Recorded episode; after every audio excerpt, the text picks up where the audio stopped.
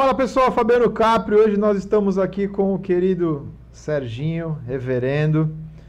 Vamos conversar bastante sobre as crianças, sobre o momento né, que nós estamos passando na cidade de forma geral, no, no mundo. Né? Reverendo, obrigado por aceitar o nosso convite, obrigado por poder ceder um pouquinho né, da sua experiência para nós. Fique à vontade, se apresente, fale um pouquinho de você. Vamos lá. Fabiano, obrigado pelo convite. É, nós somos companheiros de muitos anos já, desde a pastoral. É, eu fico muito orgulhoso de poder estar aqui é, apoiando o seu trabalho. Acho fundamental a gente democratizar a comunicação e poder falar com as pessoas sobre esses temas tão importantes como é a questão do menor. Então é uma honra poder estar aqui com vocês e estou à disposição. Bom, vamos lá. Vamos começar entrando pelo tema né, mais tranquilo que nós temos, que seria a fé na infância. Reverendo, a gente sabe que né, existem algumas formações que são fundamentais para que a gente consiga ter pessoas melhores. Né? E uma delas, a gente tem aí várias discussões que comprovam que a religião, né, a fé de forma geral, não a religião, mas a fé de forma geral, é algo que tem feito a diferença em pessoas melhores, em situações que uh, ajudam na reflexão de melhores escolhas. Como é que você tem visto uh, esse momento da sociedade onde as pessoas não têm tanto interesse não digo nem na religião, que a religião é algo individual, né? mas não tem tanto interesse na fé, em praticar a fé, em mexer na gavetinha ali né, da fé, que a gente vê que as pessoas têm deixado isso de lado. Claro que a fé individual, a fé dentro de cada um, cada um sabe o que faz, mas a gente tem visto é, o retorno disso na sociedade. A gente tem visto é, a sociedade caminhando para um cenário que se a gente for parar para fazer uma projeção, não é tão bacana. A gente tem tido guerras, a gente tem tido é, momentos de preconceito, de agressão, de violência verbal. Vamos entrar um pouquinho nesse, nesse tema. Vamos lá. É, eu acho a fé uma categoria fundamental na formação humana é, e você fez muito bem em separar fé de religião. É, porque nós vivemos um momento, é, inclusive aqui no Brasil, muito forte da propagação das igrejas e da religião institucional.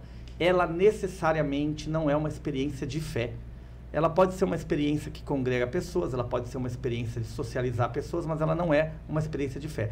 Dado a ver é, inúmeras crianças e jovens que são conduzidos às igrejas pelos pais, mas não continuam depois. A gente fala na, no âmbito mais é, tradicional, geralmente fazem a primeira e última comunhão, junto, no mesmo dia.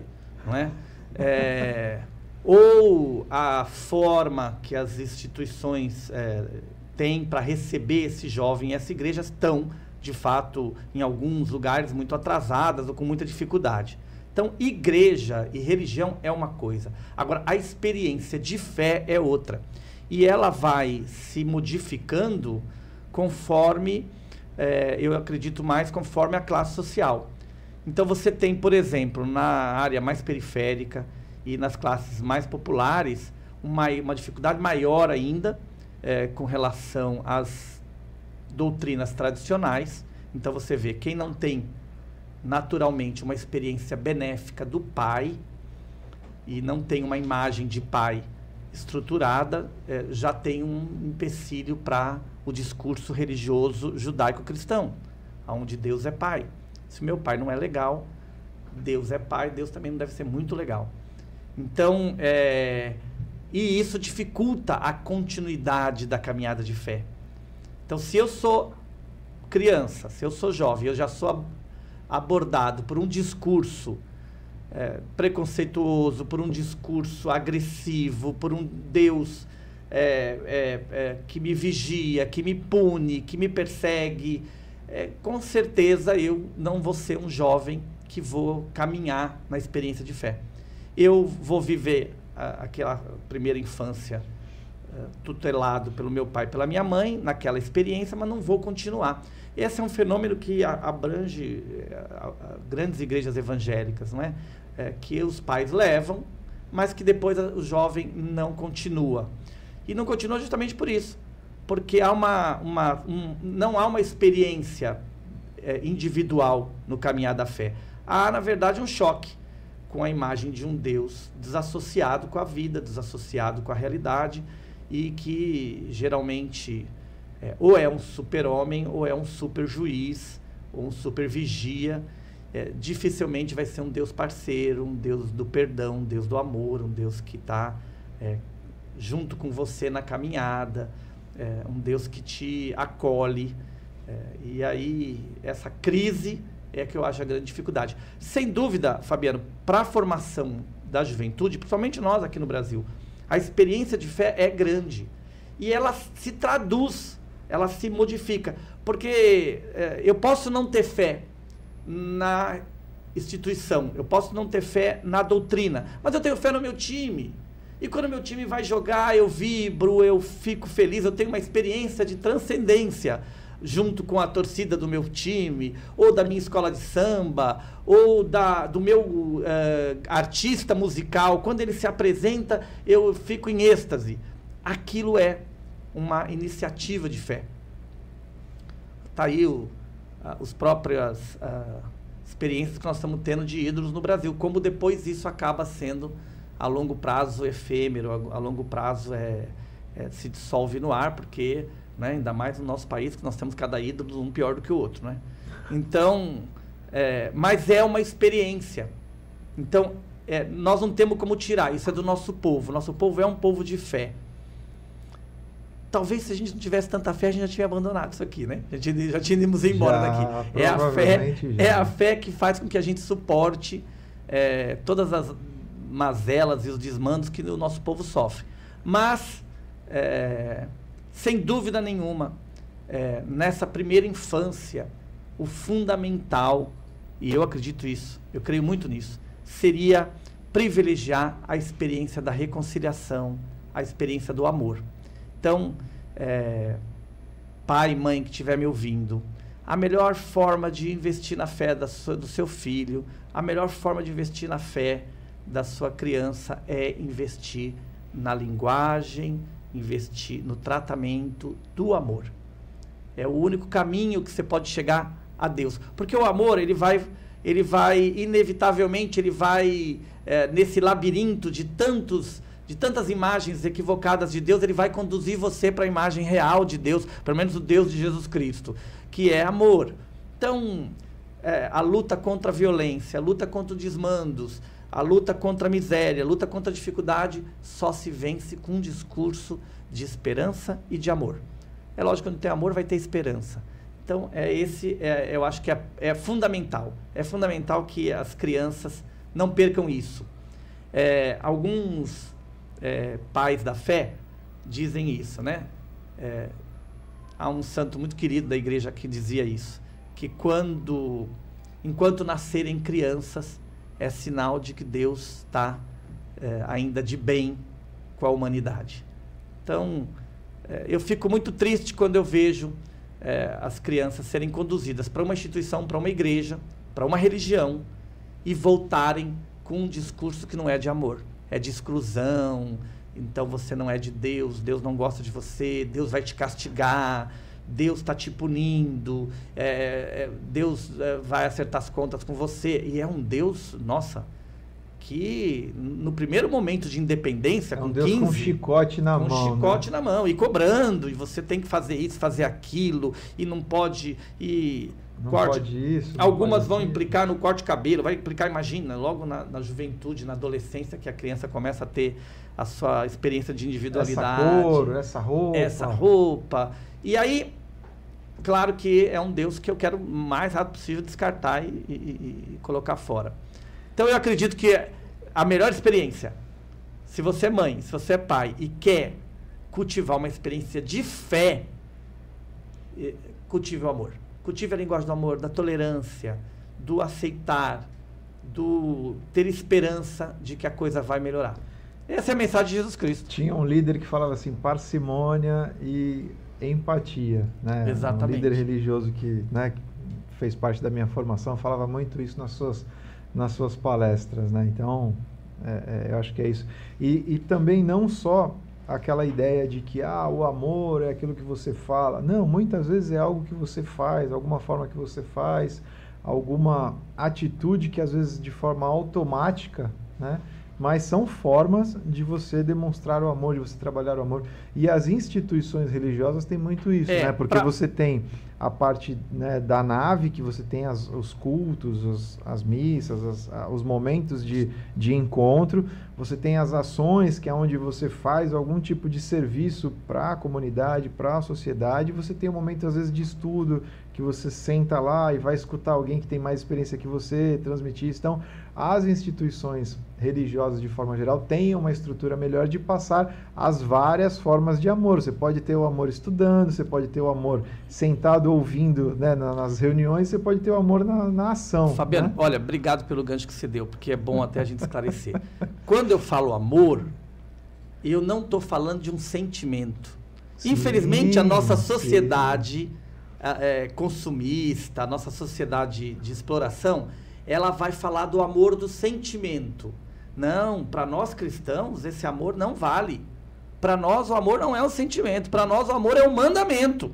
Sim. É, não tem nada a ver com o que eu estou sentindo. Tem a ver com o que eu sou é, impugido, que eu sou obrigado, que eu sou congregado a ter. É um mandamento.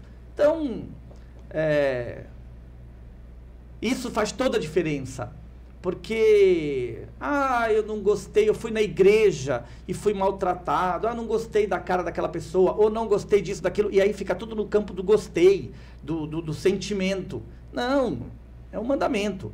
É, eu acho que a criança e a primeira infância tem tudo a, a, a aprender com isso. Esse é um grande ensinamento que os pais têm que dar. Como mandamento, você é não, você não pode fazer isso. Você não pode não dividir o lanche com seu amiguinho. Você não pode brigar com seu amiguinho. Você não pode. É, outro dia eu vi uma, cena engraçada do, do, dois irmãos e vi na internet. Dois irmãos, é, um, e um irmão fez lá uma coisa errada e o outro irmão foi é, denunciar o irmão. Foi lá pro pai falar, olha, ele fez isso de errado tal. E, e o pai fala, não, você não pode vir aqui é, falar mal do seu irmão, brigar com ele, é seu irmão, você tem que ir lá ajudar ele. O, o sentimento de explicar que não é o que você está sentindo, é o que você conscientemente está optando. O amor é um mandamento. Tem nada a ver com sentimento. Sentimento aí tem hora que é. Né? E, e o pior, muitas vezes, infelizmente, as igrejas não, não, não transpassam, não têm essa facilidade de ensinar. Não tem. Né? A nossa catequese, às vezes, não, não, não deixa isso claro que independente de você gostar ou não gostar, você é. A proposta de Jesus é essa: ame seu inimigo, ame seu oposto, Sim. ame aquele que te contradiz. É, e isso é difícil. Isso é difícil ensinar, porque está tá contra toda essa sociedade que é muito queridinha no seu gosto. Não gostei, não quero mais. E é, e é, uma das coisas. É engraçado você falar isso, né, da, da igreja, porque é uma das coisas que a gente vê muito principalmente a gente que está na área né, empresarial, cara, às vezes você está do lado ali de um cara que você tem um contrato com ele, você não gosta dele, você não é obrigado a gostar dele, você não é obrigado a aceitar ele, você é obrigado a é, respeitar um contrato que de repente você tenha, é, algo que de repente você esteja fazendo. Então, vamos falar na, é como se fosse na situação comercial. Você tem ali um, um, um contrato, você tem ali algo que e você tem que sentar na mesma mesa. Você pode não gostar, você tem todo o direito de é. não gostar, de não suportar, mas aí a hora que você sentar para negociar, a hora que você sentar para conversar, você tem que conversar. Você tem que fazer o que tem que fazer. É aquele momento que é onde você, não, peraí, vamos separar o negócio aqui. Eu tenho algo que eu preciso falar e eu tenho, eu sei que eu tenho algo que eu preciso ouvir, mas nós estamos na mesa para negociar e nós vamos partir para esse princípio básico de relacionamento. O né? amar, o amar o inimigo ou amar o contraditório é permitir que ele exista. Sim. Porque nós estamos numa sociedade que não pensa que nem eu, pronto, eu deleto. Né? Que é a palavra mais mágica que a informática nos trouxe. Eu, eu mato, eu, eu excluo, eu quero matar o meu inimigo, eu quero que ele não exista. E isso, infelizmente, é pregado claramente nas igrejas. Infelizmente, nós temos. É, é, dentre tantas violências que a igreja prega, essa foi uma. Historicamente, inclusive, foi uma. Está na história da nossa igreja. Quer dizer, é amar o inimigo é eu não concordo com nada que você está falando, não concordo com a forma que você está vivendo, não concordo, mas eu permito que você viva. Eu garanto o direito que você viva. Eu luto para que você tenha a sua liberdade, eu luto para que você tenha a sua vida. E isso é uma tarefa dificílima. E é, um, é, é, aquela, é aquela situação de treinar todo dia, né? Porque assim, quando você tem alguém que discorda de você e que é, briga com você, é aonde você que vai fazer você efetivamente crescer, porque você tem que estar tá indo buscar conhecimento, você está indo tendo que treinar, você tem que estar tá todo dia indo buscar algo que te dê fôlego e te dê ânimo para que você consiga vencer aquela situação. O seu maior inimigo é sempre você mesmo. Quando você consegue entender isso aí, acho que você consegue dar um mudar de fase, né? Vamos falar assim. E olha, nós não vamos fazer aqui uma conversa de comadres, né? Não vamos. Você conhece seu amigo reverendo? Nós vamos vamos tirar um fogo aqui. É, nós estamos falando de experiência de fé. Agora, se a gente for falar de experiência de igreja, aí a gente tem que tomar todo o cuidado possível.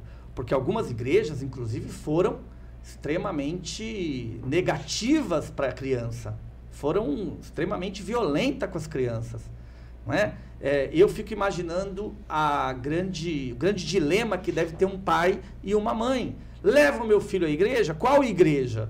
Porque dependendo da igreja que eu levar, meu filho vai ser violentado, meu filho vai ser. Vai, não violentado só uh, intelectualmente, com maluquices, não violentado apenas é, sendo levado a, a, uma, a uma coisa é, é, aleatória, uma coisa, uma filosofia maluca, não é? gente que não crê que, que quer negar a ciência, negar a evolução humana, mas pior, violentado fisicamente.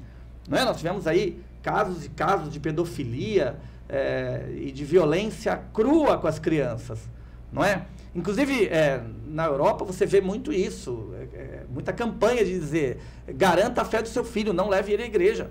Não deixe ele chegar perto da igreja, porque aí, aí acaba com a fé, acaba com, a, com tudo, vai criar um trauma para o resto da vida. E a igreja católica romana, a gente viu agora no encontro do Papa em Portugal, em Lisboa, as diversas declarações que o Papa teve que se encontrar com pessoas que foram feridas pela igreja é, jovens e crianças que foram feridas pela igreja.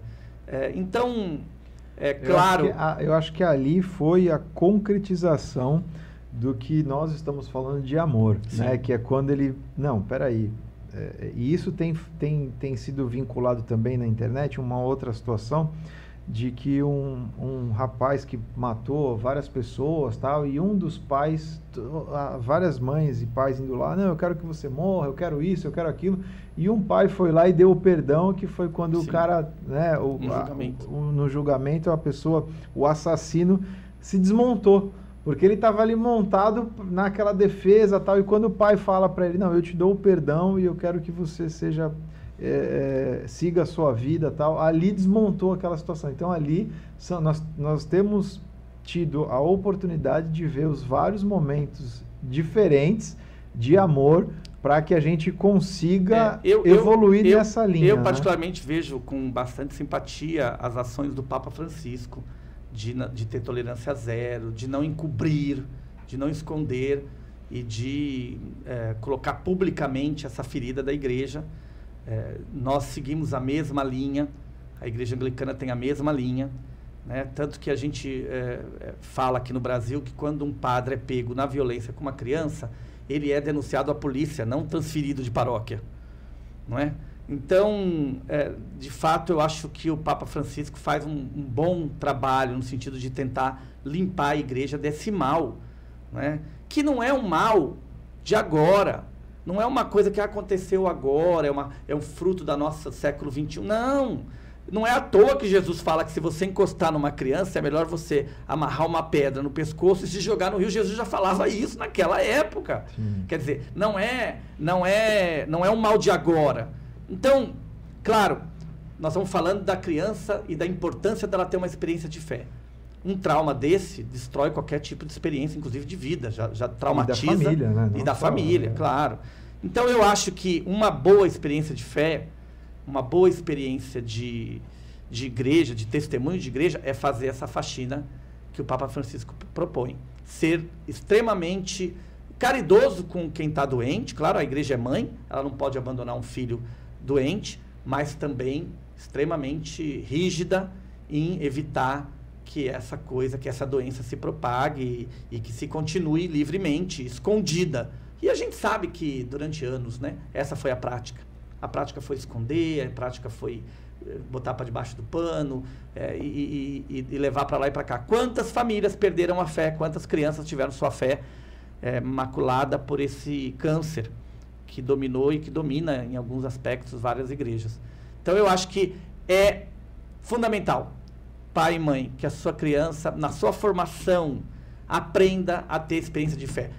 E que a experiência de fé dela não seja só no, no artista, não seja só no, no time de futebol, não seja só no, no, no momento de, de, de, festa que ela tem. Né? Na, na, a transcendência dela não seja tão pequena. Ah, o meu time de futebol, ah, o meu, minha escola de samba. Não. Conduza ela para que tenha uma experiência de fé mais verdadeira no amor. No amor. Não, não tem evangelho maior, não tem escritura maior do que o amor. Tem gente que consegue fazer, levar a criança para a igreja e a criança aprende toda a história da salvação, consegue decorar as escrituras, mas não divide o lanche. Não divide o lanche e não aceita o diferente. É, é, é como letra morta, né? Aprendeu, aprendeu, aprendeu, mas não vivencia nada. Vivencia o amor, é a melhor coisa que tem. Eu acho que é, são alguns exemplos né, que, que podem ajudar nessa transformação. Transformação. Né? Eu acho que é, é basicamente isso. A gente acompanha aí alguns trabalhos né, como, por exemplo, marmita. Eu tive sábado passado no centro Luiz Monteiro, que faz um trabalho de café da manhã todos os dias, né? E no sábado, aos sábados, eles fazem a janta. Então a gente estava conversando justamente isso lá. É, é, obrigação? Não, não é obrigação.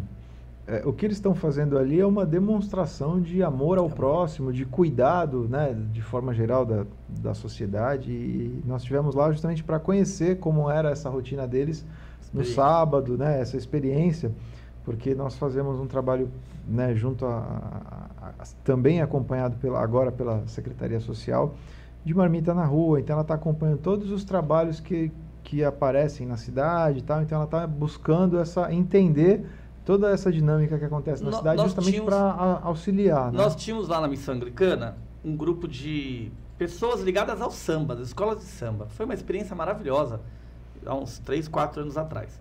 E que se encontravam uma vez por mês, é, não, desculpa, duas vezes por mês, cada 15 dias, e preparavam uma janta para levar para os moradores de rua. Olha que experiência fantástica que foi que nós tivemos lá.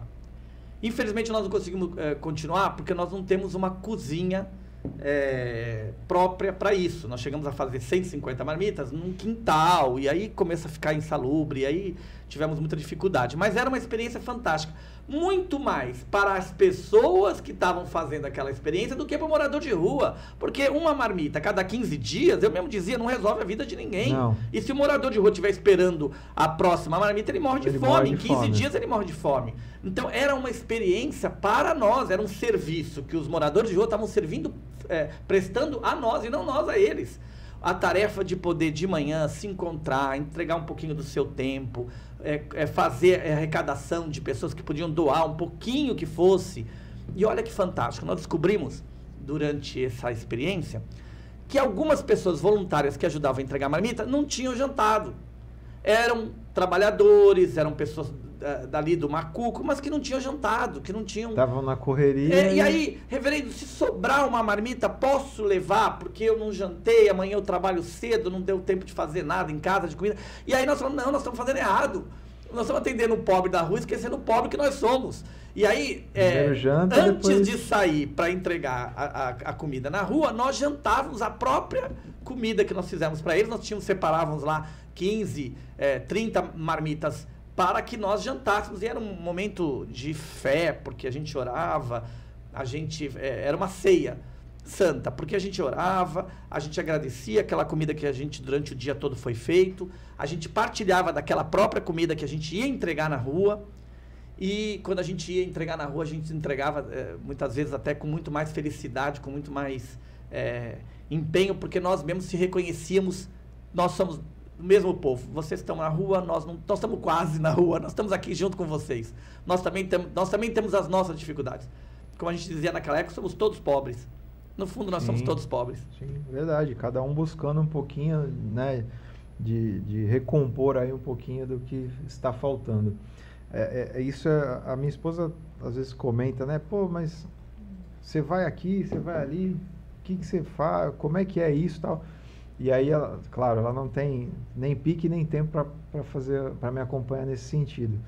Mas às vezes é o que eu falo para ela, é mais às vezes algo que nós estamos fazendo para nós sermos melhores, para no, para nossa transformação, do que para o outro. Para o outro é só mais um, é só mais uma marmita, é só mais uma cesta básica, é só mais uma. Mas para nós, a gente tem um, um retorno 3, 4, 5, 10 vezes melhor e maior para nós do que para o outro. Porque às vezes é simples, a gente faz parte de alguns grupos, pô, precisa fazer tal coisa, tal. Ah, não, eu não vou lá levar, tá aqui o dinheiro, vai lá, compra a cesta, entrega, tal. Mas a questão não seria essa, né? A questão seria a pessoa ir lá, comprar a cesta, ter essa experiência, né? Mas algumas pessoas ainda não estão enxergando como o momento dela pôr a mão, mas uma hora vai chegar. A gente sabe que que chega de uma hora, uma hora ou outra, de uma forma ou de outra. Fabiano, os pais da, da cidade, é, que nasceu em volta da Santa Casa de Misericórdia, que lembrar disso, né? Brás Cubas é, funda Santos em volta aí da, da Santa Casa de Misericórdia, é, colocaram no nosso brasão, né? Então, Santos é a cidade que a, ensina sobre a liberdade e a caridade. É, essa é uma discussão que a prefeitura está tendo agora. A gente não pode esquecer porque está no nosso brasão. É, não podemos é, tentar é, ensinar a cidade a não dar. Porque nós, tal, talvez diferente de outras cidades, eu já, já morei em vários lugares do Brasil. Aqui, a gente aprende desde cedo que água, que comida na porta tem que dar. É nossa tradição portuguesa, é a nossa tradição dos bairros mais antigos da cidade, é, é, é da nossa origem. Sim. Então, o que a prefeitura poderia fazer e deve fazer é coordenar. Mas nós temos vários grupos, viu? Vários grupos que saem à noite, sim, se organizam. Sim espíritas, é, até o pessoal budista se organizam para levar comida para os moradores de rua. Sem contar as grandes igrejas que têm verdadeiros centros de, de distribuição, de, de, distribuição né? de, tem obras em todo lado. É, é, primeiro porque é um princípio cristão. Não dá para dizer que você é cristão e não divide o pão. Não é? Aí já é uma, uma incoerência danada, né? Já não dá para rezar o Pai Nosso, porque aí não, é, não tem pão nosso, então não é Pai Nosso. E é, a prefeitura não deveria ir contra isso, fazer uma campanha não dê comida para o morador de rua, porque não tem como. É da origem da nossa cidade, está no brasão. Nós vamos, é, nós temos, é, é nosso, é, é, marca do Santista. Nós acolhemos e dividimos o pão. Embora é, corremos o risco de perder essa tradição. Essa cidade nunca foi tão violenta e tão egoísta como está sendo. Não é? Nós estamos transformando o perfil da cidade, temos que voltar às origens. É uma das melhores coisas que os pais fundadores da cidade nos deixaram. Nós nascemos em volta de uma santa casa, que era de, de misericórdia. Né? Daqui a pouco a gente não tem mais nem casa, nem misericórdia. Então, vamos. É, e aí eu, eu, acho que esse é o entendimento também da prefeitura. A prefeitura tem tido formas é, de, de tentar é, aprimorar esse serviço, mas acho que a primeira coisa é chamar esses grupos Vamos conhecer esses grupos chamá-los e ver se a gente. Eu até falava na época para o Fundo Social de Solidariedade, numa das reuniões eu cheguei a falar isso. Falar, olha, era bom chamar e conversar, porque a gente até combina o cardápio.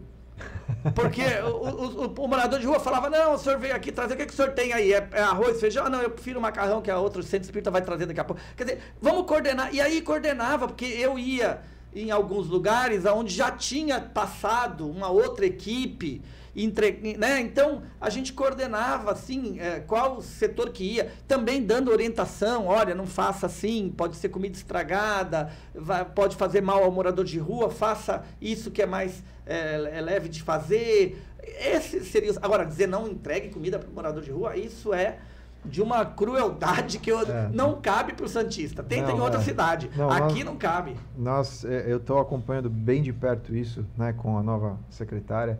Inclusive, ela veio aqui, conversou, explicou um pouquinho para a gente desse trabalho e a gente tem tido é, eventuais reuniões. Inclusive, no final do mês, nós teremos um encontro grande lá na Igreja do Carmo com a equipe de Caritas para. Né, é, ajudar a entender tudo isso que a cidade proporciona, todos esses braços que, né, que enfim, que apoiam e que acolhem, né, as pessoas mais fragilizadas ou mais vulneráveis e também é, uma das coisas que a gente tem percebido é a melhoria nas, nos atendimentos. Então, teve sim um crescimento né, na área social, no sentido de a, a, é, acomodar os moradores de rua, fazer um atendimento. Hoje, né, na, na, na, conversa que nós tivemos aqui, ela passou que a cidade faz cerca de 600 atendimentos dia.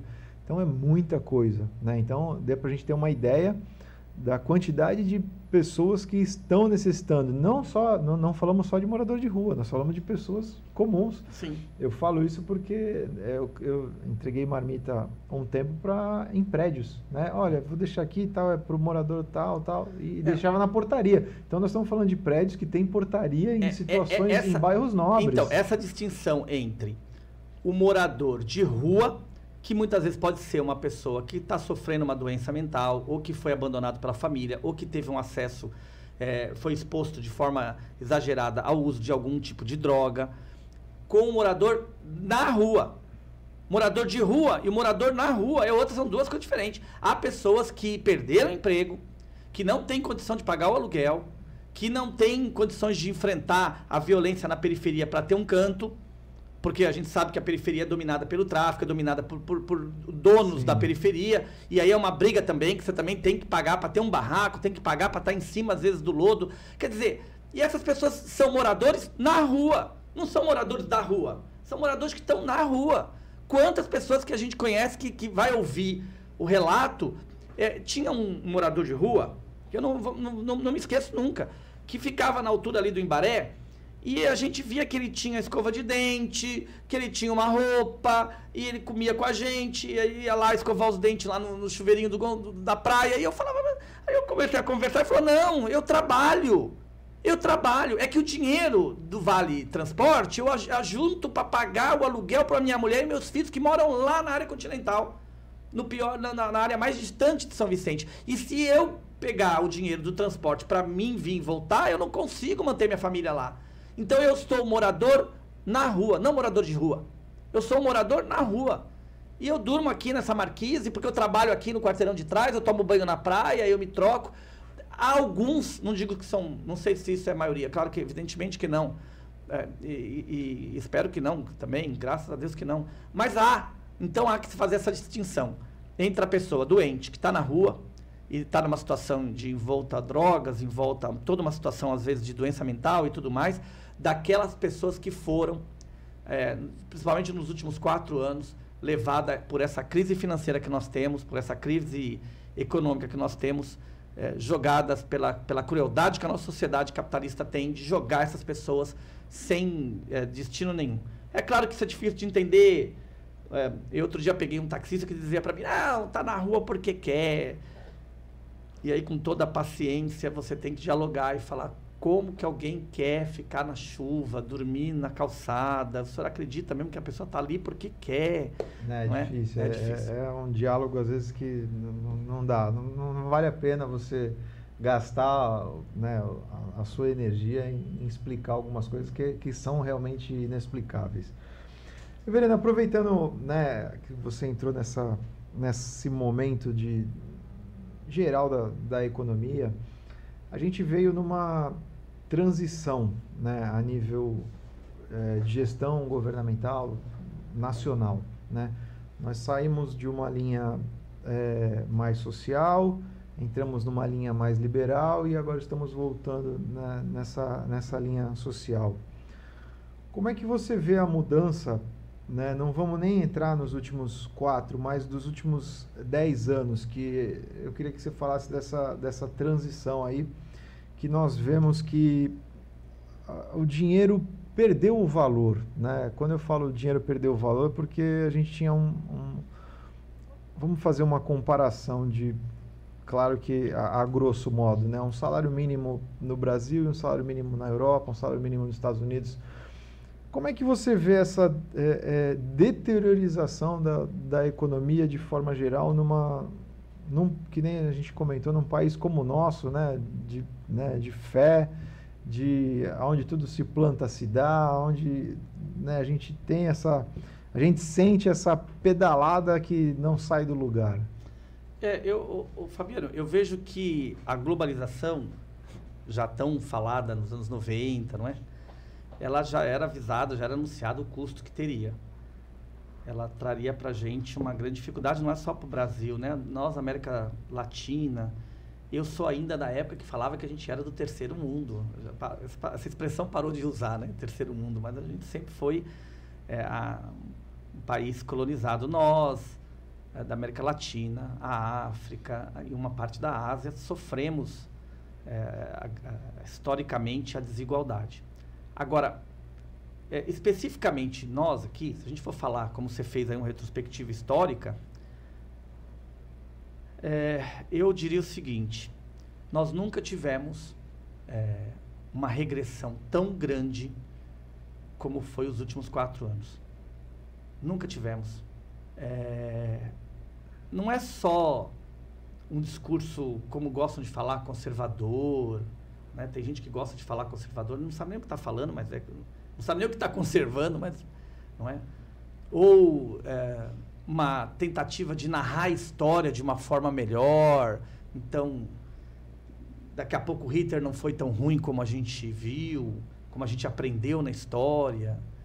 Daqui a pouco a humanidade não passou por toda essa história, né? Vamos apagar a, a Segunda Guerra Mundial, vamos apagar, vamos apagar tudo isso. Não, não aconteceu isso, né? Essa coisa é cruel. É cruel porque esse regime matou pessoas, era a fábrica de matar pessoas. É, o, o, a, a, infelizmente, a, o, a população da Alemanha foi convencida disso, frente à crise que a Alemanha tinha. A Itália viaja junto, né? e o Japão por último. E isso, o planeta teve que se unir contra esse mal. Porque não era outra coisa não ser uma, uma fábrica de matar pessoas. Quem teve a oportunidade de ver, e aí a internet está aí para mostrar, ou teve a oportunidade de viajar e ver, quem visita um campo de concentração não acredita naquilo. Papa Bento XVI, que é um teólogo, era um teólogo é, extremamente respeitado, intelectual da Europa. A frase dele em Auschwitz foi: Aonde estava Deus? Não era uma frase que se esperasse de um papa. Ele se ajoelha e pergunta: aonde estava Deus?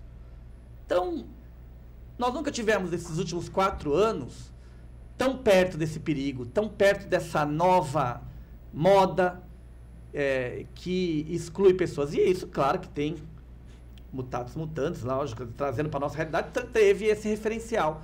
Eu nego a ciência, eu nego a evolução da humanidade, eu nego é, a, as vacinas, eu nego o remédio, eu nego a saúde, eu nego a vida para os mais carentes, eu, nego a, eu renego a, a morte. Porque se você não tem nenhum projeto de assistência, se você não manda dinheiro nem para merenda de escola, você está levando à morte é, pessoas, né? Talvez não com a câmara de gás, ainda. Ainda não, não tiveram tempo. Graças a Deus nós paramos isso logo. Mas quando você tira dinheiro da merenda, nós sabemos disso. A gente é de uma geração que a gente lutou para que tenha uma merenda, merenda de verdade, comida mesmo, comida. Eu me recordo, eu era líder estudantil. Eu me recordo da alegria que era a gente falar, agora tem comida, tem arroz, feijão, tem ovo cozido, tem comida. Não era uma bolachinha com, com, suco, com né? suquinho lá de. Que de era o que voltou. Que era o que voltou. Em alguns lugares, se as prefeituras não intervinham, não se sacrificavam, não, nem isso tinha. Sim. Não é? Então, é uma política de matar, é uma política de exterminar. Não é? é é claro que nessa política é coerente dizer, não vou cobrar imposto de jet ski. Claro que não. Por quê? Né? Jet ski é bacana, é, é, é tá em primeiro, é um dos da, das, das é, dos coisas bens, né? dos bens mais essenciais, né? O jet ski é essencial. Então, é, é, veja, eu acho que nós saímos, acordamos de um Brasil cruel. Essa gente é cruel. Essa gente rouba na educação, essa gente. Veja, não é que, não é que antes não tinha. Tem. Claro que tinha. Tinha. Né? Nós, a, nós vivemos esse drama todo das, do, dos escândalos na Petrobras, de todas as denúncias que a gente teve da de, merenda. de merendas, de escândalos, desde a da, da, da, da volta da democracia. E a democracia é isso. A democracia é o poder falar dos escândalos. Porque na ditadura você não pode falar nada.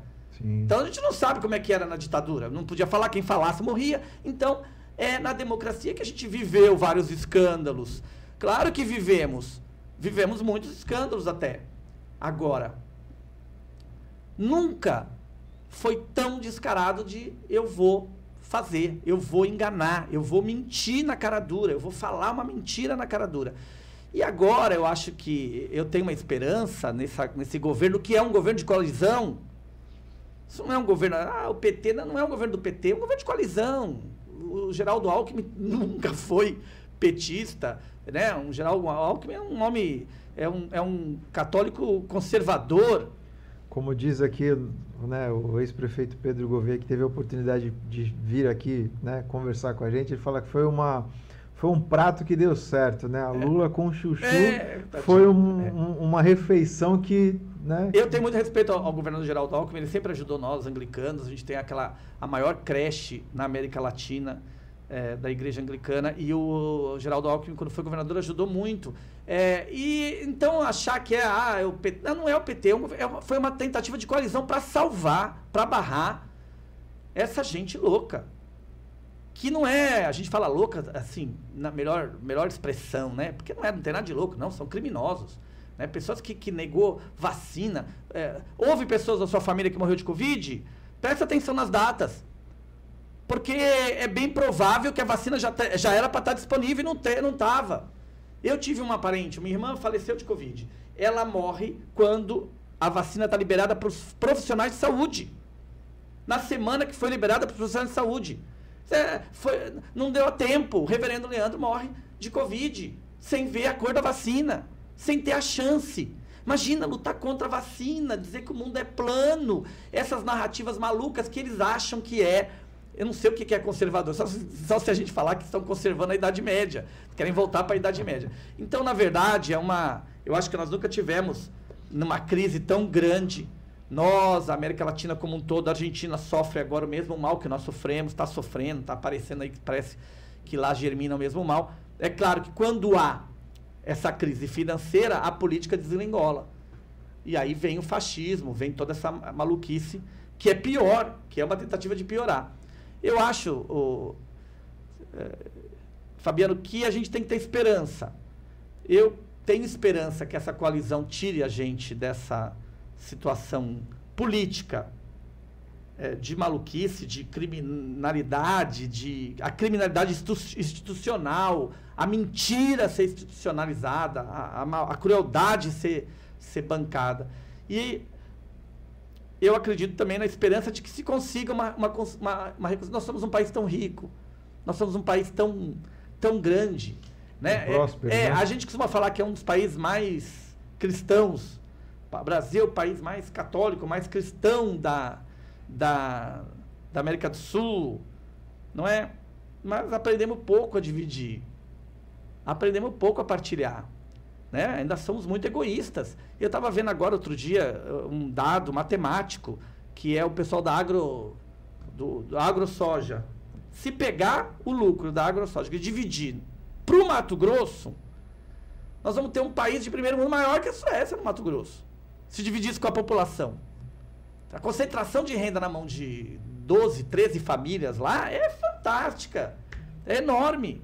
E enquanto isso, a pobreza está grande. Então, tá aí os moradores de rua, Padre Júlio fazendo das tripas coração lá para dar um café da manhã e um almoço. É, e uma das coisas que a gente tem é, chamado muita atenção que é um trabalho que o SESC faz lá do Mesa Brasil, enfim. É, como a gente desperdiça alimento.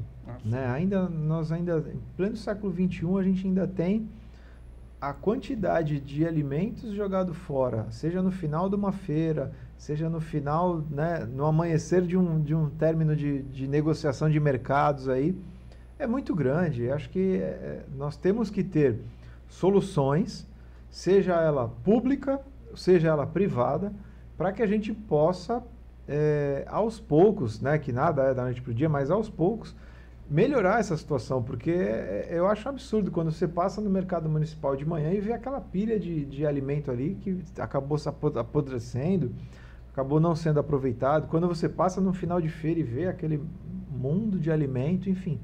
Só que o Mesa Brasil faz, não, não é nem 1% do que a é gente precisaria é. efetivamente, porque se a gente tem pessoas morrendo de fome ou passando fome, e do, do outro lado nós temos é, pilhas de alimentos sendo jogados fora. Então não, a coisa não bate. A gente, eu tive uma, a oportunidade de, de conhecer um, um dos projetos que infelizmente foi dado o nome de ração humana, que, né, enfim, foi cruelmente dado esse, esse nome pelo nosso querido ex-governador de São Paulo, que podia ter tido a oportunidade de efetivar um projeto contra a fome, né, um projeto que né, é, também teve no seio da igreja e acabou fugindo nisso, foi para Brasília, mas é, não deu certo, mas que a gente possa fazer algum tipo de reaproveitamento é, dessa alimentação.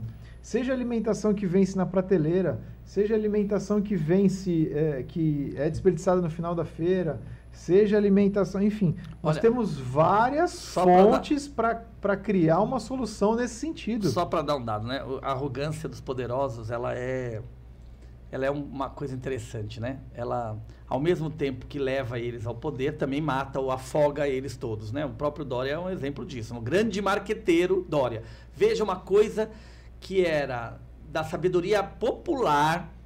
Lá na Pastoral da Criança nós já usávamos Sim. a tarefa de fazer uma, uma, uma, uma, uma um tarefa que salvou populações da periferia. Quem trabalha na periferia sabe. E até hoje é usado nós, com a Irmã na, Dolores, na da, da, Criança. Fazíamos, com a Irmã Dolores ensinávamos as mães a fazer a, o farelo com alimentos, é, até casca de banana, aquilo ali ressecado, Sim. e era feito uh, o tratamento lavado e transformava-se num farelo que salvava crianças, fazia um mingau que salvava crianças da fome.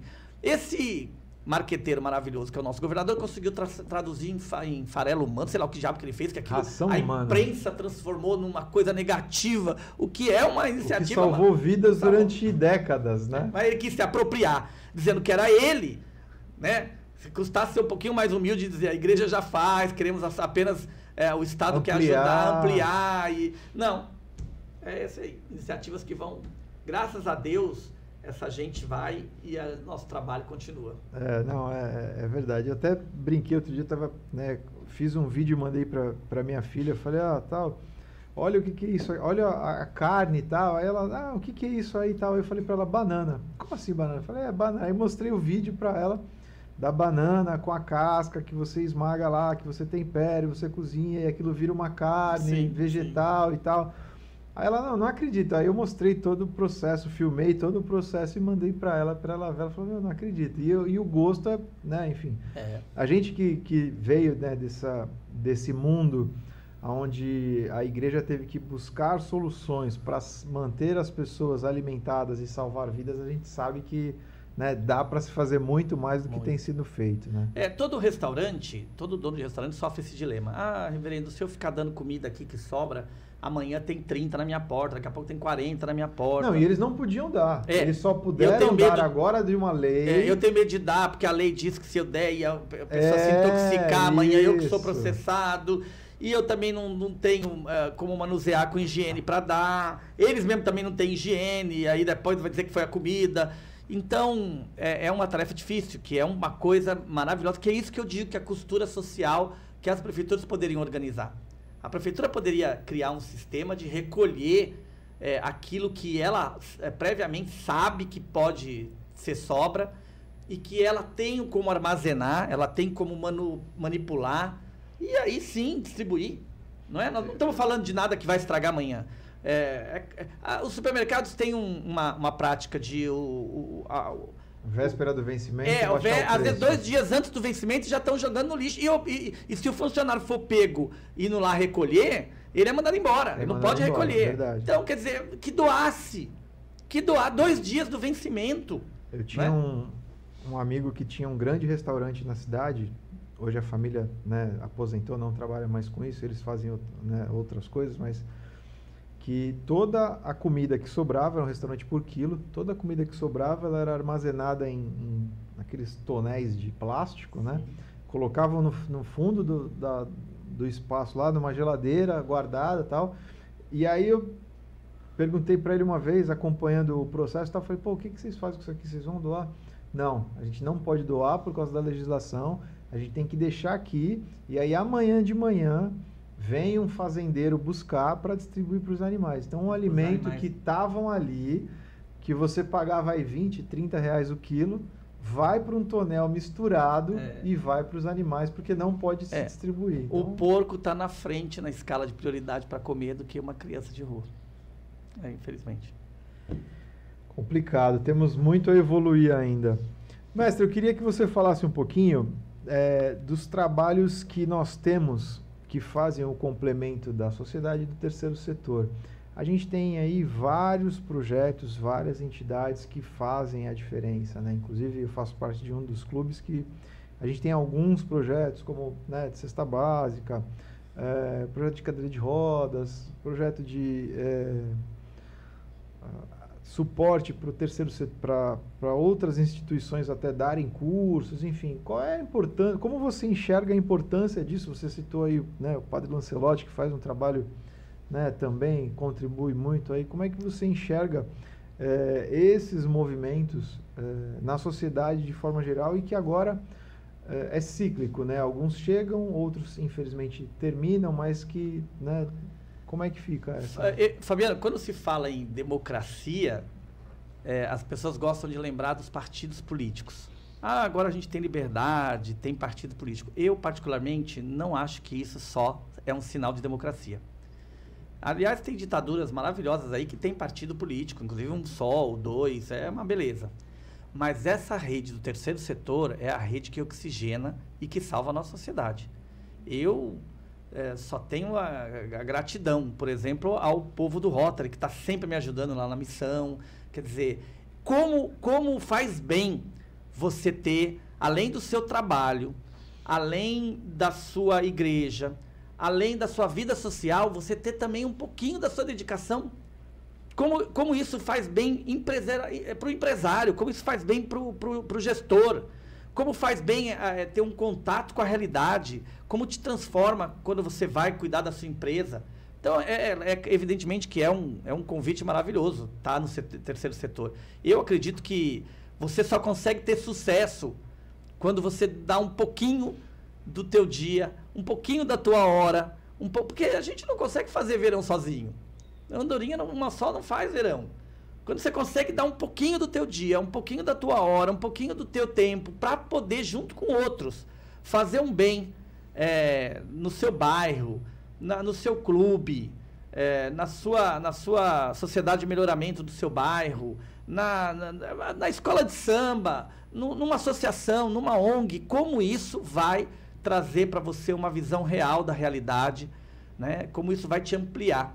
É como se você trocasse é, e aí aquela história maravilhosa de, do, do cidadão que vivia é, preso no seu quarto, olhando para os seus problemas, olhando para a sua empresa, olhando para os seus funcionários, olhando para suas contas, olhando para suas metas.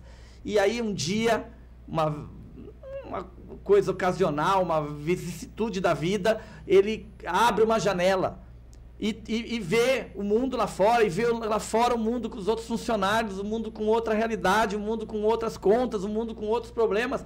E ele vai abrindo janelas, e ele vai abrindo janelas. E esse empresário vai virar um grande empresário quando ele só tem janelas. Quando ele consegue ter mais janelas possível, porque aí ele sai do mundinho de ficar olhando seus próprios problemas. Então, eu acho que o Rotary, o Lions, todos esses grupos do terceiro setor e qualquer ONG. Às vezes a gente tem uma mania de também achar que isso é muito difícil. Não é difícil. Você montar uma ONG, você montar um serviço no seu bairro, organizar as pessoas e aprender a conversar, a trabalhar. Na algumas épocas atrás, eu tive o prazer de participar de um projeto da prefeitura de Santos que dava um curso de formação para lideranças. Era um curso de capacitação para a formação de lideranças. A cadeia velha estava sem uso e o prefeito fez um convênio com o Estado e a gente implantou esse curso lá. Então, era um curso de aprenda a fazer uma reunião, uh, uh, um curso de oratória, aprenda a fazer uma, uma busca de recursos, aprenda a ser tesoureiro, aprenda a fazer uma ata, aprenda a exercer a sua liderança é, na, na, sua situação. Olha, olha que coisa fantástica. Nós fizemos um curso de oratória e eu acho que tinha uns 300 inscritos. E aí, quando nós vimos que a fila estava dobrando a Praça dos Andrados, eu fui lá para ver o que, que, era, ajudar na cadeia velha. E aí, o, o, a maioria das pessoas inscritas, eu sou síndico do meu prédio. Então eu quero fazer um curso de oratória. Porque eu tenho que falar na reunião do prédio. Eu sou do sindicato tal, quero fazer reunião, curso de oratória, porque eu tenho que falar na reunião do sindicato. Eu sou da associação de bairro, eu quero. Então, infelizmente, a prefeitura não tem mais esse serviço, mas é, é uma ideia boa para ter ajudar a sociedade a se organizar, a capacitar as lideranças, às vezes buscar um recurso. A gente sabe das verbas é, impositivas que os parlamentares podem destinar, mas a gente sabe também de diversas formas de conseguir Sim. recursos para projetos, não é? Parece que é muito difícil, parece que é muito burocrático. É mesmo. É muito difícil e é muito burocrático porque é dinheiro público. É bom tomar cuidado com isso. Não, agora, e, até, agora... e até no privado, porque você pega do privado e o privado tem que fazer uma prestação de contas para ter isso abatido. Enfim, é, abate, exatamente. Até isso. É exatamente. É, mas, mas não é impossível. Não é impossível. É a tarefa de quem quer montar algo. É a tarefa de quem quer trabalhar com algo. Não é? Então, eu acho que o terceiro setor é o que salva a nossa democracia. É o que até estava até comentei hoje no, no, escritório, falei, ah, eu comprei um negócio, mas aí eu vou ter que cancelar. E, pô, mas será que dá para cancelar? Eu falei, ah, vamos para a guerra, né? Porque já viu é, alguma coisa fácil? É, não vê, não tem. É. A única coisa que cai do céu é água e mesmo assim, às vezes não é pro, não é para beber. Não, não, é potável. É. não é potável. Mestre, eu queria que a gente entrasse um pouquinho agora nessa nesse momento de fragilidade eh, da criança. A gente está num, num ano é, também de eleição, nós estamos num momento de escolhas, de renovação, né, de oportunidade, onde a sociedade tem a possibilidade de participar da escolha, que é a eleição né, do Conselho Tutelar. Eu queria que você falasse um pouquinho da sua experiência, é, né, desse tato com o cuidado com a criança, que nós estamos falando de uma evolução. Né? É, nós, eu, eu me lembro ainda de quando eu jogava bola na rua, olha o panda! E aí a molecada corre, pula muro tal, a bola ficava, o chinelo ficava a bola, ficava tudo na rua, você não sabia nem porquê, estava correndo, mas você tinha que correr. É. E aí depois você estava em algum lugar, às vezes tomando lá a, a tubaína, olha o, o, o, juizado tal, mesma coisa, o copo ficava lá com refrigerante, é. o, o, pão com mortadela, o lanche ficava tudo lá e, né? E aí depois você voltava lá e falava, o que aconteceu? Não, não sei, a gente correu tal, e voltava para terminar o refrigerante. E aí hoje nós chegamos nessa fase onde é mais tranquila, que é a, a eleição do Conselho Tutelar, que com as mudanças na regra, é, é uma eleição hoje obrigatória nas cidades, mas aonde o voto não é obrigatório, mas é obrigatório a eleição de acordo com a evolução da lei. Queria que você falasse um pouquinho desse, desse momento. Fabiano, eu queria falar três coisas sobre isso. Primeiro, te cumprimentar por ter coragem de enfrentar essa luta, é, que eu acho uma das mais nobres, né, e mostra o quanto você é filho é, da tradição do Evangelho, quanto você é filho da igreja, quanto você é filho de tudo que a gente viveu, se dedicando a, a, a ter coragem de enfrentar essa guerra. Porque por mais que o Conselho Tutelar seja uma coisa instituída, e hoje é uma instituição, né, que tem aí algum tipo de, de recurso e tal, é um serviço que você já faz de graça, você já faz com o seu próprio dinheiro, que você já, sem dúvida nenhuma, que você colocou o seu dinheiro para fazer. Então, eu, eu tenho aqui três coisas que eu acho. Primeiro é, acho que nós temos que cutucar os nossos parlamentares. Eu acho que está errado ser uma eleição é, obrigatória, mas não ser obrigado a votar. Eu acho isso um erro. Eu acho que nós deveríamos colocar o conselho tutelar na eleição junto com o vereador. Eu acho que a gente deveria resolver esse, esse problema. Porque o fato de não ser obrigatório é um problema. É... Veja, na Europa, é, tive uma experiência fantástica. Eu fui ao cinema. É, pode falar o país, né? Eu fui ao cinema em Portugal. Fui, fui assistir um filme. É, e eu levei um susto ao entrar, nas, porque era rápido a troca de sala, e eu levei um susto ao entrar na sala de cinema. Nós temos a ideia de que a Europa são muito evoluídos, descobriram a gente, a sociedade evoluída, e a sala estava imunda. Copinhos, papel de sanduíche, é, refrigerante jogado, tava, tava terrível. Não deu tempo deles fazerem a faxina na sala. E aí me veio a ideia que no escuro, no escuro as pessoas perdem a civilidade. Essa coisa de não deixar não obrigatório não está certo. Parece que não é tão sério o conselho tutelar. Parece que não é uma função séria. Parece que não é uma função. É, deveria, inclusive, ser uma eleição vigiada pela Justiça Eleitoral. Para que a gente tivesse lisura na eleição dos conselheiros. Que são, na verdade, uma tarefa criada na Constituição de 88. Sim. Que é uma, uma das melhores tarefas porque é um, um cidadão eleito pelo povo para tratar dos problemas da infância. Ora, temos aí gravidez na, na, adolescência, gravidez na infância, e não tem conselheiro tutelar envolvido nisso? Temos casos de pedofilia, né? não digo só na igreja não, mas em todos os lugares. E a igreja e os conselheiros tutelares não estão envolvidos nisso? Temos falta de merenda. Pronto, já estou aqui acabando com o seu, o seu estúdio. Temos falta de merenda na escola, temos falta de professor na escola. E o conselho tutelar não está nem aí, não está envolvido nisso. Meu Deus do céu, não tem professor, não tem é, merenda. Ah, tráfico de droga. Todos nós sabemos aí, ah, né, historicamente, eles acabam é, empregando os menores de idade, até porque não, a legislação não permite que seja preso e tal. E não tem nenhum conselheiro que bota a mão nisso. Né? Então, o que, é que os conselheiros estão? Onde eles estão? Estão sobrecarregados, precisamos de mais? Estão sem estrutura? A prefeitura, a, a, o, a justiça não está dando estrutura? Então, quer dizer, eu não consigo imaginar o conselho tutelar longe da figura de um vereador para cuidar, cuidar só da criança. Essa era a ideia maravilhosa do legislador que criou a figura do conselho tutelar. Nós vamos criar alguém eleito pelo povo, um uh, levando, Guardião, né? levando, né? levando, comparando aos Estados Unidos, gosto de comparar os Estados Unidos, né? Os Estados Unidos tem umas coisas bacanas também, eu, eu gosto de vez em quando, uma coisa ou outra é gostoso. O hambúrguer é bom. Mas olha, lá o delegado é eleito. Juiz, delegado de polícia. O juiz é eleito. Promotor. E, então, o promotor é eleito. E a população cobra. O cara foi eleito, ele falou que ia acabar com tal, tal crime e tal. Então, veja, nós elegemos o conselheiro tutelar, sem meta Conselheiro que nunca teve envolvido com criança, que nem sabe nada de criança. Conselheira que fala, ah, eu vou ser conselheira porque eu tenho uma criança em casa, eu tenho um filho. Não! Aí a justiça faz um curso, cria um, uma para capacitar, porque estava virando festa, né? Tava virando festa. E aí capacita e tem um curso, o Ministério Público está junto e, e credencia. Acho isso louvável. Acho até que para ser vereador tinha que ter um curso também, sabe? Tinha que ser, não, para ser vereador. Pelo menos saber ler, né? Pelo menos saber ler, pelo menos falar, não, qual é o seu interesse em ser vereador? É lógico que isso são remédios paliativos, não vai resolver nada, né? Quando você faz, aliás, às vezes pior até, né? Porque quem Sim. faz o curso e tal, geralmente são os mais corruptos. Mas independente disso, é louvável que prepare as pessoas para ser bons conselheiros. Até para a gente não correr o risco de ter um conselheiro pedófilo, de ter um conselheiro traficante, de ter um conselheiro envolto ao, a, ao crime se apropriando de uma função é, para ir contra ela. Então, eu, particularmente, sou a favor que a gente lute para os nossos deputados mudar esse, esse, essa questão da lei, de que seja obrigatório. Segundo, eu acho uma importância fundamental.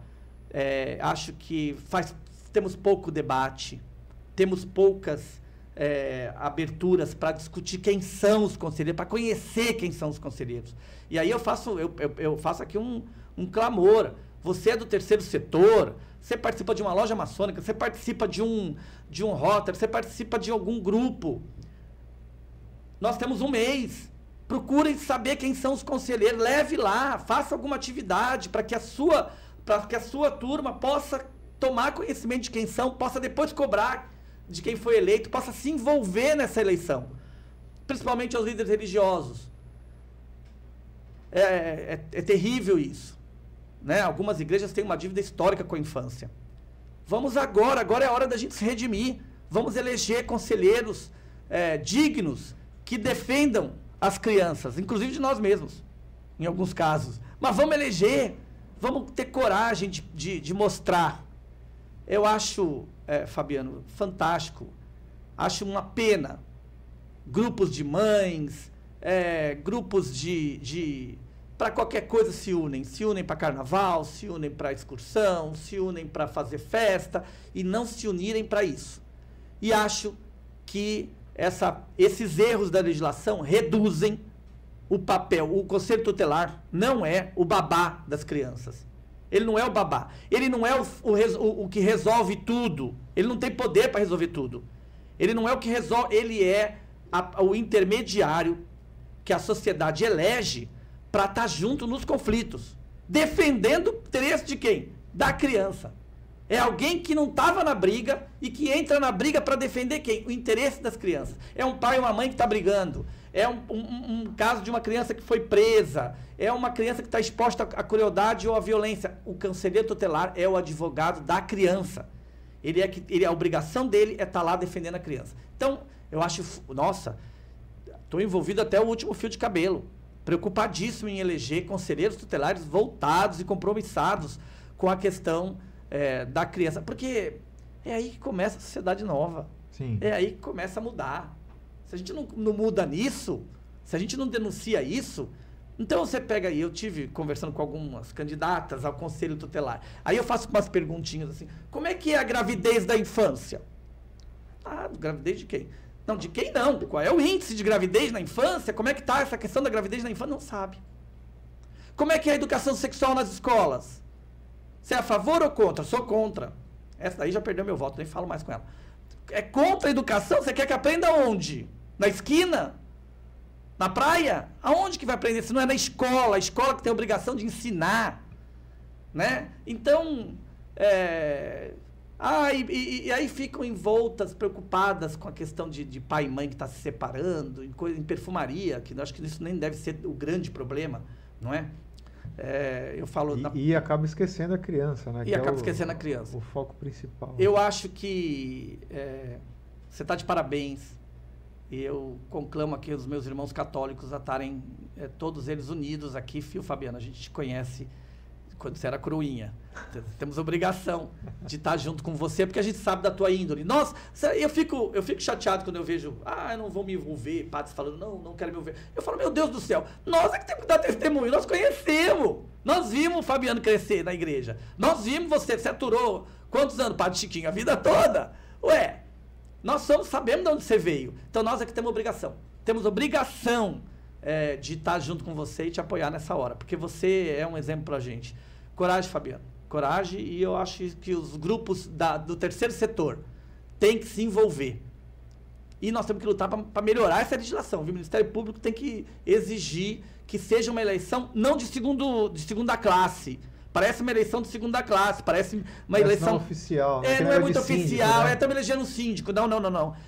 Acho que a justiça eleitoral tinha que se comprometer, como se, eh, se compromete para vereador. Podia ser junto com a eleição para vereador e, e, e, ter um programa e ele mostrar que é capacitado para ser conselheiro tutelar. Talvez aí sim o Ministério Público ia a, exigir um curso. Uma das coisas uma... que eu vejo até seria uma ideia, né, para começar isso, que fosse na mesma época, na mesma data até, mas que até não fosse obrigatório, mas que fosse na mesma data, que quando você entrasse lá, olha, você vai votar para conselho? Ah, vou. Aperta lá um botãozinho lá e libera o código para ele colocar o número lá. Ou então um papelzinho, né? Faz lá na mão, não quer usar o mesmo sistema? É. Faz na mão, olha, aqui tem uma, você vai votar, tem, ó, aqui tem uma lista aqui dos conselheiros, faz um xizinho aqui, é. dobra e coloca ali na, na malinha ali, que a é. malinha vai para algum lugar que vamos Ah, mas nós já temos tecnologia, temos tecnologia, a urna eletrônica é maravilhosa, coloca lá, é um sisteminha, imagina. Sim, é não um, teria problema nenhum. Uma linha a mais, uma linha eleitoral, menos. A justiça a gente... eleitoral é, é, mostrou, isso, mostrou né? capacidade, né? Ela foi questionada, estamos discutindo isso agora na, na, na, mídia nacional, não é isso? Ela foi capacitada, mostrou sua competência na eleição presidencial, que foi tão questionada, tão questionada, mostrou aí que nem o hacker de, do Paraguai conseguiu quebrar Se lá. Você o... consegue fazer essa divisão, não, voto para presidente, voto para senador, voto para deputado estadual, voto para deputado federal. Por que, que, você não pode criar uma linha ali, prefeito, vereador e conselheiro? Exatamente. É, é mais uma, exatamente. mais é, uma linha ali que você faz ali. Né? Exatamente. E aí, eleger, e aí lembrar, dizer para a população, ele vai ganhar um salário público, ele vai ganhar uma estrutura pública, qual é a estrutura que tem o conselheiro e quais as funções que ele tem. Porque desculpa, eh, tá meio eleger, várzea, né? você eleger a irmãzinha da igreja porque ela é boazinha, e amanhã essa senhora vai enfrentar lá a periferia para ir buscar a menina que está sendo violentada na periferia, ou que foi abandonada pela família, ou visitar os abrigos que a gente tem aí, onde a gente joga as crianças que estão sem pai nem mãe, os pais e a mãe estão presos, e aí joga, em, sabe Deus em que purão. Quem é que está atrás disso? Quem é que está vigiando isso? Nós estamos pagando os conselheiros tutelares para isso, para vigiar. E nós tivemos um passado triste de conselheiro tutelar que, ah, depois de eleito, vai para Disney. Só se, só se ele pensou que era para cuidar das crianças lá, na Disney. Então não podemos brincar com isso. É, é, é, algumas coisas que a gente tem que é, ficar mais atentos, né? Serginho, você falou um pouquinho dessa parte de, é, da sexualização né? das crianças, da gravidez na adolescência. Eu acho que ainda é, a gente tem que trazer isso como uma forma de, além de educação, como uma forma de saúde né? Esses dias saiu uma matéria, eu cheguei, sentei para comer, minha esposa, ah, olha, estão dando vacina na escola. Eu falei, não, é legal, tem que dar vacina na escola. Mas avisar os pais que vai dar vacina tal, não pode ser algo que, né, não, tranca todo mundo numa sala, vai, vai saindo igual o gado, né? Vai saindo e aplica a vacina. Não. Vamos entender, a gente tem aí, claro, a gente teve a situação da, das vacinas aí que foram feitas em 15 dias, que, que a eficácia dela é duvidosa. Temos, claro que temos. Mas nós temos vacina aí que estão aí há 50 anos dando resultado. E que quando então, nasceram. Mesmo, e, e que quando nasceram, é bom lembrar, quando nasceram, quando o Saib criou a paralisia, a, a, vacina da paralisia infantil, ela também foi colocada no, no. Vamos logo, ela foi aprimorando. Mas ela foi, a, primeira, a primeira fase da, da, da vacina da paralisia infantil foi, foi, era tão. É, a, a, a situação era tão crítica. Se você for para a história pesquisar, você vai ver que eles criam, em 15 dias estão vacinando todo mundo. Na época era a vacina do, do da do pistola, do, é, revolvinho. do revolvinho. E aquela lá depois. Ah, por que, que a gente teve que tomar a segunda, terceira, quarta dose? Porque foram aprimorando aquela, mas toma aquela logo, pelo menos, pelo menos. E ainda não estava. Então isso também é a, a, evolução da ciência. Nós não podemos ter, esperar 30 anos. Não, é. é. Eu acho que é, é assim, a gente precisa levar em consideração o mínimo que foi feito, né? Então, é. quando começou lá atrás, o porquê e tal. Então, eu acho que faltou aí um pouquinho de, de entender, né? Claro que o efeito a gente sabe que muitas não a que são criou, tão boas. A inglesa mas... era AstraZeneca, não era? A inglesa. É. Eu achei uma das cenas que mais emocionou foi acabar a pandemia, voltar a ter grandes atividades esportivas e há um, uma, um grande campeonato de tênis na Inglaterra. E o locutor fala, esse vídeo está na internet, o locutor fala que está presente na, na plateia a professora de Cambridge, que é autora da vacina, e ela foi aplaudida de pé. Ela foi aplaudida de pé. Que é uma vacina que também passou por, por uh, fase 1, fase 2, fase 3. Na fase 1 já estava vacinando, até a fase 3. E ela foi aplaudida de pé. Por ter descoberto e trazido a vacina. Está viva. Uma, uma, grande professora uh, da Inglaterra. Eu acho que é, é, é isso que a gente quer, que a humanidade evolua. Né? Voltar para trás, não. E contra remédio, não. Pelo amor de Deus. É triste. Serginho, a gente já está aí há mais de uma hora. Uma hora, cansamos o povo. Eu queria te agradecer né, pela sua, pelas suas palavras, pelo seu carinho, pelo seu tempo, né, por ter disponibilizado aí um pouquinho do seu conhecimento para o nosso pessoal. Eu queria que você te deixar à vontade, deixar algum recado, algo que você queira falar aí, finalizando. Eu quero conclamar todos os católicos romanos, embora eu seja anglicano hoje, conclamar todos os anglicanos a apoiar o Fabiano. Eu acho que a gente tem que estar tá, é, de forma é, concreta, de forma efetiva. É uma eleição extremamente difícil. É uma eleição que você não é obrigado a votar, nós vamos ter que acordar as pessoas domingo de manhã para ir lá votar. Então, não podemos brincar com isso. É um dia só, é uma tarefa só e nós somos testemunhas. Você não precisa falar de você, nós é que temos que falar de você, não é? é eu me lembro que quando perguntam para mim, ah, mas, uh, reverendo, esse moço que vai falar aqui, quem que é que o senhor trouxe? Eu falei, eu conheço. Esse eu conheço. Eu conheço, faz tempo, conheço. Da Pastoral de Vinto, conheço. Foi, foi militante comigo na igreja. Então, é isso, irmãos. Vamos fazer é, um conselho tutelar verdadeiro, com gente verdadeira, com gente que quer trabalhar, com gente que quer defender a criança. Obrigado por estar aqui, viu? Obrigado por poder dar essa oportunidade, Fabiano. Coragem. Bacana. Pessoal, nós vamos ficando por aqui. Fique